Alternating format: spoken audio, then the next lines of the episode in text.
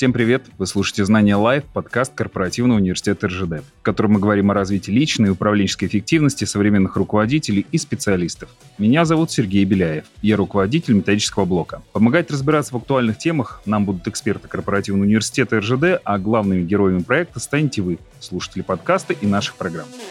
Для тех, кто слушает подкаст впервые, кратко расскажу, как у нас все происходит. Вы отправляете нам сообщение, где описываете кейсы из вашей профессиональной деятельности, а мы вместе с экспертом обсуждаем, как их можно разрешить. Если вам нужен совет, пишите на почту okssobaka.surзд.ru, и, возможно, именно ваша история окажется в эфире. Я и мои коллеги все чаще стали слышать термин цифровизация. Мы примерно понимаем, про что это, то, что мы живем и работаем в своих смартфонах, компьютерах, что становятся важным цифровые навыки, деловая переписка, коммуникация в мессенджерах, даже та же самая этика звонков в Zoom. Но мы решили разобраться подробнее, с чего началась цифровизация, как она меняет нашу работу с каждым годом и что нам еще про нее нужно знать, чтобы оставаться в теме цифровых изменений. Разбираться в цифровизации мы будем сегодня вместе с Добриным Гребчевым, бизнес-тренером и руководителем образовательных проектов цифровой тематики. Добрин, привет. Сергей, доброго времени суток. Давай начнем с вопросов для чайников. Что вообще такое цифровизация, что означает этот термин и все ли его понимают правильно? Может быть, есть какая-то ошибочная трактовка этого слова и когда оно вообще появилось, из-за чего оно возникло? Ты прав, Сергей. Многие приписывают цифровизации чуть ли не все происходящее вокруг нас. Трактовок этого понятия превеликое множество. Давайте разбираться вот по сути понятия без каких-то заученных фраз и определений. Вообще, набор наиболее используемых терминов цифровизация попал еще в 2000-х годах, когда еще практически не было как таковых реальных проектов цифровизации, которые использовали повсеместно. И примерно лет 10 назад ситуация изменилась кардинально. Вспомните первые массовые смартфоны, интернет в каждом доме, первые попытки получить государственные услуги, не посещая, например, Росреестр. Это цифровые технологии. Они становятся массовыми и доступными всем жителям, что в свою очередь меняло способы взаимодействия людей и организаций. Именно здесь и кроется основной смысл этого понятия. Цифровизация – это происпользование цифровых технологий, по сути, для изменения взаимодействия в обществе, изменения бизнес-модели, предоставления новых возможностей для получения доходов и создания некой ценности. Это процесс перехода к цифровому бизнесу и управлению. Когда мы запускаем проекты, меняющие с помощью цифры наше взаимодействие, то мы этими проектами проводим так называемую цифровую трансформацию. Это высший пилотаж в современном мире. Скажи, пожалуйста, ты говоришь про бизнес, а давайте сначала вообще про человека. Что дает цифровизация слушателям нашего подкаста? Давайте предположим ситуацию из э, буквально недавнего прошлого. Когда вам необходимо получить какую-то услугу в банке, вы тратили время на поход в банк, к слову сказать, в выходные он не работал, взаимодействовали с оператором, он собирал с вас информацию, обрабатывал ее, верифицировал личность. Огромное время тратилось, и только тогда вы получали соответственно, свою услугу. Вы, наверное, уже забыли об этом, но как это сейчас? Вы просто открываете приложение какого-нибудь зеленого или желтого банка и буквально в несколько кликов получаете ту самую услугу, на которую раньше тратили значительно большее количество времени и своих ресурсов. Если коротко. Отлично, спасибо большое. Про термин вроде понятно. Вообще, зачем нам все это знать? Вот вроде бы и так работаем без этих знаний. Вообще, как знание термина, либо каких-то общих принципов, тенденций цифровизации поможет нам быть более успешными на своей работе? И вообще, кому это важнее, руководителям или все-таки рядовым сотрудникам? Сергей, цифровизация – это уже часть э, нашей жизни, неотъемлемая просто. Она такая же естественная, как умение писать и читать. Хотим мы этого или нет, но непонимание и неумение пользоваться на данный момент цифровыми продуктами делает нас совершенно неэффективными, безграмотными, будь мы руководителем или подчиненным. Давай возьмем какой-нибудь банальный пример. Руководитель, у которого в подчинении несколько подразделений, он реализует несколько процессов, сотни подчиненных. Как проконтролировать работу всех? Съездить на каждое подразделение, потратить кучу времени, а если они в рамках одной страны или мира, сколько времени на это нужно, как проконтролировать работу всех. Скорее всего, в рамках нынешнего времени это практически невозможно и очень трудозатратно. Цифровизация позволяет нам проанализировать работу наших коллег, подчиненных практически в режиме реального времени, буквально в два клика, пользуясь каким-нибудь одним гаджетом, раздавая задачи, планируя время целых подразделений, пользуясь онлайн-календарем, доской для планирования задач и так далее. Когда мы говорим про руководителя, чем основная ценность руководителя, в чем основной продукт, который он создает? Если мы будем говорить про пекаря, то пекарь печет хлеб, А что печет руководитель? Он готовит управленческие решения. И когда мы говорим про эффективность руководителя, чем больше управленческих решений мы можем создать в единицу времени и превратить их в жизнь, ну, наверное, от этого как раз-таки коэффициент эффективности возрастает. Ну а для работников в данном случае важно уметь пользоваться цифровыми устройствами и сервисами, обладать так называемой цифровой грамотностью для того, чтобы быть более эффективным не только на работе, но и в жизни. Ты сказал про такой термин, как цифровая грамотность. Вообще, что это такое, что в него входит? Возможно, какие-то навыки, знания, которыми должен владеть человек, который обладает высоким уровнем цифровой грамотности. И вообще, что такое цифровизация бизнеса? Что это значит? То есть то, что бизнес весь цифровизован, оцифрован? Цифровая грамотность довольно неоднозначное понятие. Мы можем охарактеризовать его как некий набор знаний и умений, которые необходимы для безопасного, эффективного использования цифровых технологий и ресурсов интернета. Разные государства и компании по-своему трактуют некий минимальный набор знаний и умений для своего контингента, но в большинстве своем они сходятся в некоторых основных позициях. Предлагаю коротко о них поговорить. Как правило, это навыки работы с цифровыми устройствами и сетями. Ну, например, как подключиться к сети Wi-Fi, как эффективно выбрать цифровое устройство для реализации какой-то задачи. Как э, установить Zoom на смартфон и поговорить с тобой, Сергей, про такую крутую тему, как цифровизация. Во-вторых, понимание цифровой безопасности. Как защитить свое устройство от несанкционированного доступа. Как сделать так, чтобы персональные данные твои и твоей компании были в сохранности. Также можно говорить про одну некую такую компетенцию, как коммуникация и сотрудничество в интернете. Не все знают, что рабочие документы не должны уходить за контур компании. Поэтому деловую переписку необходимо вести в корпоративном мессенджере. Нужно понимать и знать, как это делать. Все из вас встречались с такой ситуацией, когда в мессенджере несколько сообщений подряд. «Привет, как дела? А можно ли обратиться? Сделай, пожалуйста» и так далее. И каждый раз вам приходится отвлекаться на сообщения 10 раз для того, чтобы решить какую-то одну задачу. То есть, по сути, мы здесь тоже говорим про некий цифровой этикет. Подготовка к онлайн-совещанию, умение общаться в сети – это тоже крайне важный и необходимый навык в 21 веке. Отдельно хотелось бы отметить блок работу с информацией, цифровым контентом. Как найти, как отфильтровать, как оценить источник информации, как верифицировать информацию на ее правдоподобность. Этому дети уже учатся, а взрослые должны уметь на уровне автоматизма. Итак, перейдем к первому кейсу. У нас в компании много сотрудников, которые работают и являются очень крутыми специалистами, но совсем не владеют важными инструментами работы, которые сильно бы упростили им жизнь. Онлайн-календари, чаты, видеозвонки. Большая часть коллег все вопросы решают по почте, а чтобы подключить их к видеоконференции, мне приходится тратить уйму своего рабочего времени. Еще больше времени занимают попытки объяснить им, как освоиться в онлайн-редактировании документов. Как помочь разобраться во всех этих вещах людям, которые не родились с телефоном в руках и не потратить очень много времени. Сергей, это очень классный вопрос. Боль многих компаний, в том числе сам не понаслышке с ней знаком, и сотрудники, и руководители, которые обладают колоссальным опытом, давно работают в компании, не стремятся переходить на более эффективные инструменты, тем более цифрового плана. Скажу сразу, что простых универсальных решений совершенно не существует. Нет волшебной таблетки, которая поможет всем. Мы работаем с людьми, и нужен некий индивидуальный подход. Здесь очень хорошо подойдет управление изменениями, но тем не менее, можно определить несколько таких универсальных рекомендаций. Начинать нужно с самых простых вещей и самых простых цифровых инструментов. Как первое правило, никогда нельзя заставить заставляет работать исключительно определенным инструментом. Это только увеличит сопротивление.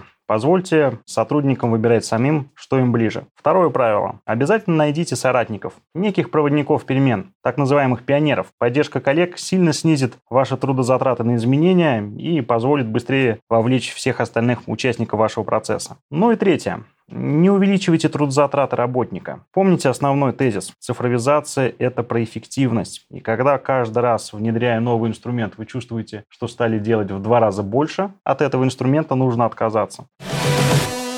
Рубрика полезных советов. Добрин, давай попробуем рассказать, в чем нужно уметь разбираться, какими знаниями, навыками владеть и что уметь делать, чтобы не отставать от цифровизации, и главное, как этому легко и быстро научиться. Как говорит мой руководитель, первое, что необходимо сделать, это научиться учиться. Это такой некий мета-навык, он применим не только к цифровизации, но и совершенно к любой области знаний. Важно уметь видеть свои пробелы в знаниях, уметь находить инструменты поиска информации, получения знаний и ее последующей верификации. Поэтому первое, с чего необходимо начать, это с навыков поиска и обработки информации. Поисковые запросы, автоматический перевод текстов, перевод видео и аудио, чтобы находить совершенно любой ответ на любой вопрос прямо сейчас после подкаста. Попробуйте освоить поиск по картинке в популярных поисковых системах. Попробуйте найти перевод видео в режиме реального времени. Уверен, что получите массу новой информации от этих навыков. Ну и второе. Управляйте цифровыми трендами в своей жизни. Что я под этим понимаю? Цифра — это не навык, это целая область, где нет неких конечных решений навсегда. Они меняются и меняются слишком быстро. И это нужно тоже учитывать и принимать. Примите тот факт, что сервисы, которыми мы пользуемся сейчас, уверен, что через год, два, три обязательно устареют, и наша с вами задача уметь пользоваться аналогами, уметь находить сервисы, которые более комфортны для использования вам и наиболее эффективны в рамках определенной деятельности. Для каждого сервиса попробуйте выделить личную пользу, получить удовольствие от использования той или иной технологии и неминуемо получите некий эффект. Ну и самое главное, пробуйте. Без опыта и с теоретическими знаниями ничего не будет работать. Вы будете ошибаться, но неминуемо придете к тому, что найдете те сервисы, найдете необходимые навыки для того, чтобы сделать себя и свою компанию более эффективной. Чтобы полезной информации было больше, в каждом выпуске мы зовем звездных спикеров, друзей корпоративного университета РЖД. Итак, сегодня мы будем звонить генеральному директору ООО «РЖД Технологии» Александру Андреевичу Мискаряну. Александр, здравствуйте. Здравствуйте, Сергей. Александр, подскажите, пожалуйста, как вообще вы расшифровываете термин «цифровая трансформация»? Что именно она трансформирует? Считается обычно, ну и распространено такое мнение, что цифровая трансформация – это просто внедрение новых э, технологий в существующие организации, что достаточно разработать системы, сайты, чат-боты, приложения, подключиться к социальной сети, чтобы считаться цифровой компанией. Ну или, скажем, такой структурой, которая занимается цифровой трансформацией. Ну, по-настоящему оказывается, что цифровая трансформация – это не только инвестиции в новые технологии, такие как искусственный интеллект, блокчейн, роботы, анализ данных, интернет вещей и другие. Это главным образом глубокое преобразование продуктов и услуг, структуры организации, стратегии развития, подходов к работе с клиентами и очень важно, что корпоративной культуры тоже. То есть, иными словами, это достаточно революционная трансформация модели организации – устоявшихся определений понятия цифровая трансформация, которые были бы в нормативных документах закреплены, пока мало. То есть каждая организация сама нащупывает для себя подходящие, релевантные, эффективные для ее работы термины и нарабатывает и детализирует эту терминологию. Мы для себя сформулировали определение цифровой трансформации так. Цифровая трансформация ОАО «Российские железные дороги» – это процесс преобразования деятельности компании в условиях цифровой экономики. В каждой компании есть своя специфика в том, как организованы и что из себя представляют ее информационные технологии. Чтобы достичь успеха в цифровой трансформации, эту специфику необходимо хорошо понимать и учитывать при планировании и реализации проектов цифровой трансформации. Масштабность для нас – это, пожалуй, ключевая специфика. Российские железные дороги сегодня – это огромный транспортный конвейер, который работает в режиме 24 на 7. Мы на верхних строчках в мире по ключевым показателям протяженности сети, объемам грузовых и пассажирских перевозок, их безопасности, экологичности и энергоэффективности. Очевидно, при этом и необходимость эффективного управления материальными, энергетическими, человеческими ресурсами. Это достигается с помощью высокого уровня информатизации. Поэтому холдинг РЖД располагает одним из крупнейших в стране программно-техническим комплексом IT и связи или информационных технологий и связи, который должен работать непрерывно и безопасно обеспечивать непрерывную производственную деятельность на всей сети железных дорог страны. Новые цифровые технологии нам необходимо внедрять так, чтобы никоим образом не нарушить бесперебойную и безопасную работу железных дорог. Вот если коротко, то вот так вот. Спасибо большое, довольно-таки содержательно.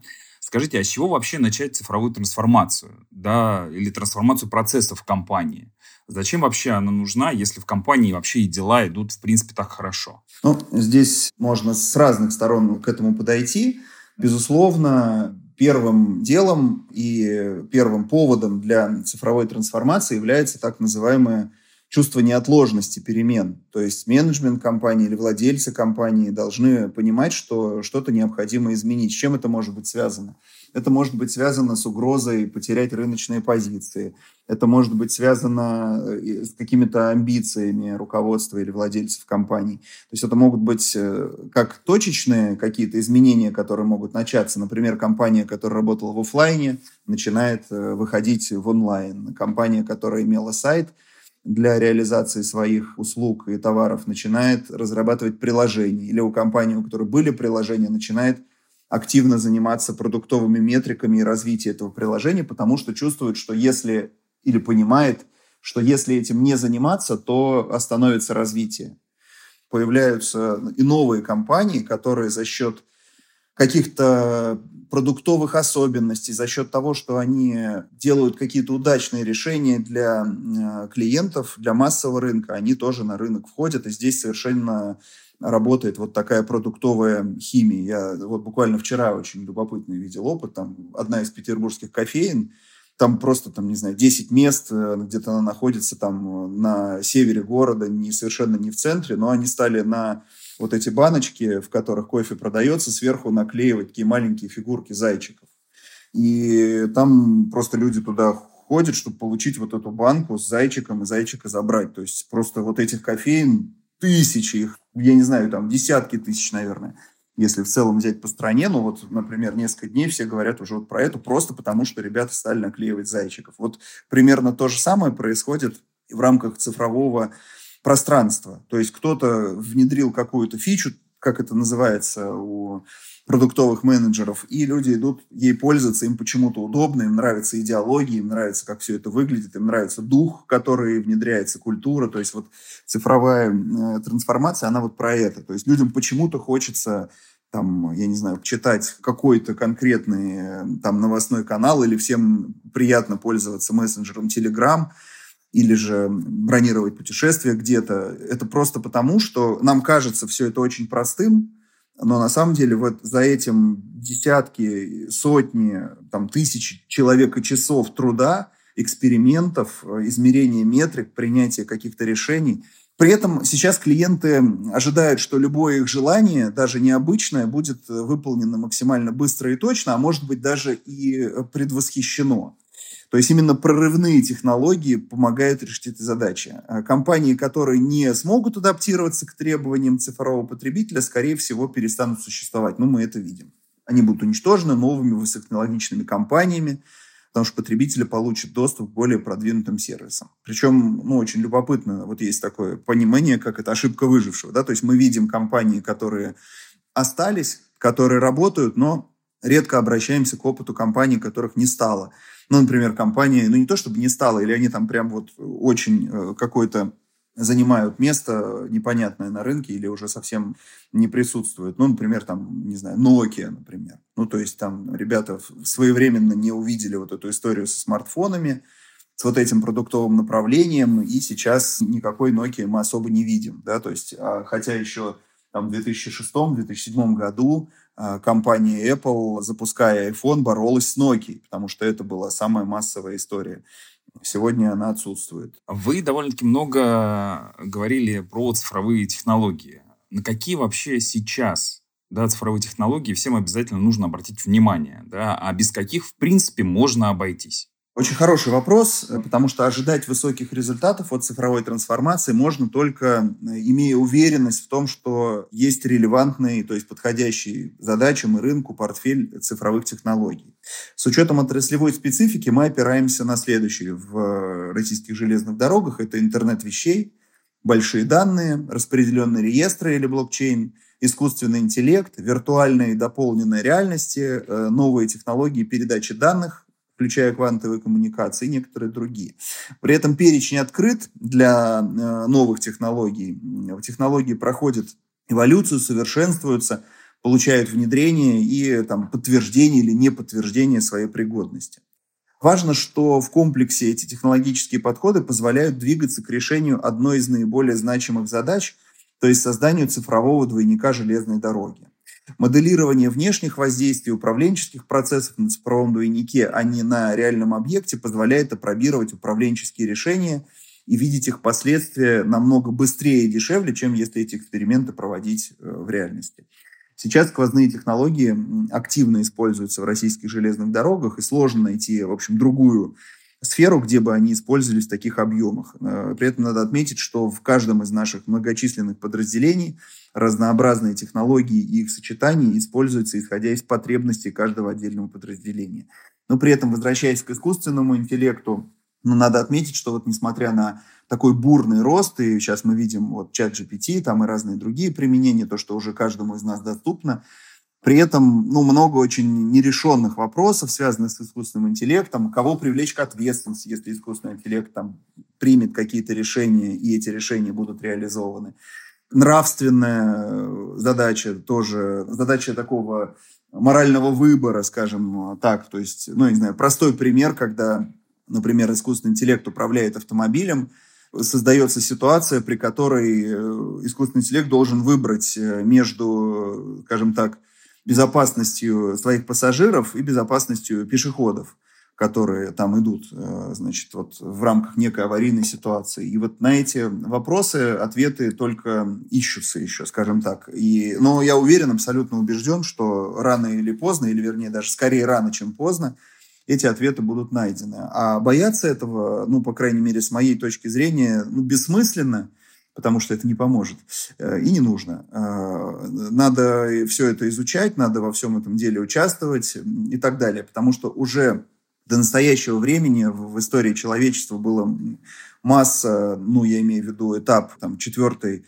промышленной революции, я имею в виду внедрение массового производства, когда казалось, что там появление Э, конвейера, предшествующими этому появление там э, парового двигателя, двигателя внутреннего сгорания, электричества, сетей связи, релейной техники, транзисторной техники, различных технологий, связанных там с открытиями в области химии, физики. То есть все это, честно говоря, выглядит гораздо более революционно, чем то, о чем мы сейчас говорим. И в общем и целом там население Земли продолжает расти, количество занятых продолжает расти, просто меняются профессии, которые там необходимы.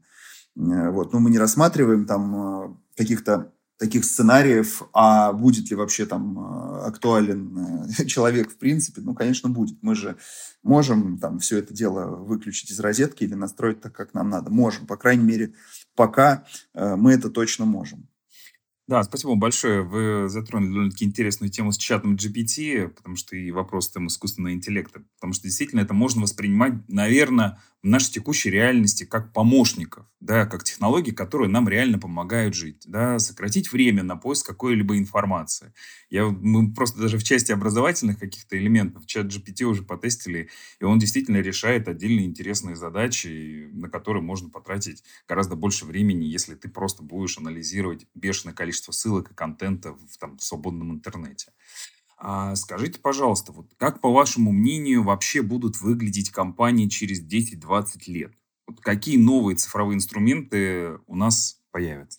Ну, э, мы по роду работы э, анализировали достаточно серьезное количество публикаций и прогнозов, как наших российских, так и зарубежных. Делали мы это, например, в рамках построения видения цифровой трансформации российских железных дорог до 2035 года. А, и мы пришли к выводу, что в основе глобальной экономики в ближайшие годы будет лежать конкуренция цифровых экосистем, ядром каждой из которых станет многопрофильный холдинг. В такой экономической модели клиентами холдинга РЖД станут в первую очередь не пассажиры и компании-грузоотправители, а экосистемы-потребители. То есть это значит, что заказы на перевозку будут создаваться, размещаться и обрабатываться автоматически с помощью различных технологий, в том числе искусственного интеллекта, а человек – будет задействован только в исключительных случаях. Соответственно, можно предположить, что маркетинг с его текущим инструментарием станет не в такой мере востребован, на его, на его смену будут приходить алгоритмы по работе с алгоритмами. Ну, то есть мы должны будем понять, как нам сделать так, чтобы, я не знаю, там экосистема Сбера, Тинькова, Яндекса или кого-то еще выбрала именно наши услуги, связанные с организацией перевозок. То есть именно ЖД-транспорт, а не авиационный, или же не автомобильный, или какой-то иной, который тогда будет актуален. Мы предполагаем, что искусственный интеллект будет интегрирован во все информационные системы. Это резко расширит их функционал и даст возможность для их автономной работы. Для транспортной отрасли наиболее значимыми видами экосистем станут такие. Это, во-первых, платформа МААС, так называемая, то есть мобильность как услуга, э, туристические платформы, ну и различные другие. И сегодня мы это уже видим. Ну что ж, друзья, пришло время подвести итоги всему сказанному. Добрин, что мы должны в целом знать про цифровизацию и что делать, чтобы не отставать от ее интеграции в нашу жизнь? Позволь, Сергей, тогда три основных вывода. Цифровизация и связанная с ней Цифровая трансформация – это, по сути, процессы непрерывных улучшений. Основная их направленность на снижение наших, прежде всего, личных затрат. Это неизбежный процесс, и его можно использовать для развития или остаться за бортом прогресса. Выбор исключительно за нами. Второй. Обязательно прокачивайте свою цифровую грамотность. Одной из ее составляющих является защита вашего здоровья. Вы поймете, как быть в ногу со временем, но при этом крайне важно сохранять цифровой баланс. Не перегружайте свою жизнь цифрой и соблюдайте его. Ученые проанализировали мозг человека из 17 века и мозг нашего современника. Пришли к интересным выводам. В 17 веке за среднюю продолжительность 65 лет человек получал информации столько же, как мы с тобой, Сергей, получаем за один год. Исходя из этого, чтобы не сойти с ума, цифровой баланс, цифровая гигиена крайне актуальна в наше время. Ну и третье. Обязательно пробуйте. Исключительно личный опыт использования цифровых инструментов и сервисов поможет вам найти эффективный лично для вас инструмент. Основная задача сделать жизнь более комфортной и удобной и выделить время на действительно важные вещи, такие как семья и близкие. Именно для этого цифровые инструменты в том числе и необходимо использовать. Спасибо большое за то, что был сегодня с нами в этом выпуске. Ну а мы с вами прощаемся и напоминаем, что свои истории о том, с какими вопросами вы сталкиваетесь на работе и в жизни, вы можете оставлять на почте oksobaka.surзд.ру. Не стесняйтесь присылать голосовые аудио-вопросы. Мы и наши слушатели всегда рады с вами познакомиться поближе. А еще вы можете поддержать наш подкаст и поставить нам сердечко, если вы слушаете нас на Яндекс Музыке, поставить оценку в Apple подкастах или даже оставить там комментарий. Пишите, как вам наш подкаст, как вам наши спикеры и что полезного или не полезного вы почерпнули из наших выпусков. Нам важно ваше мнение. Это был подкаст Корпоративного университета РЖД «Знание Лайв» и я, Сергей Беляев. Пока-пока. Пока.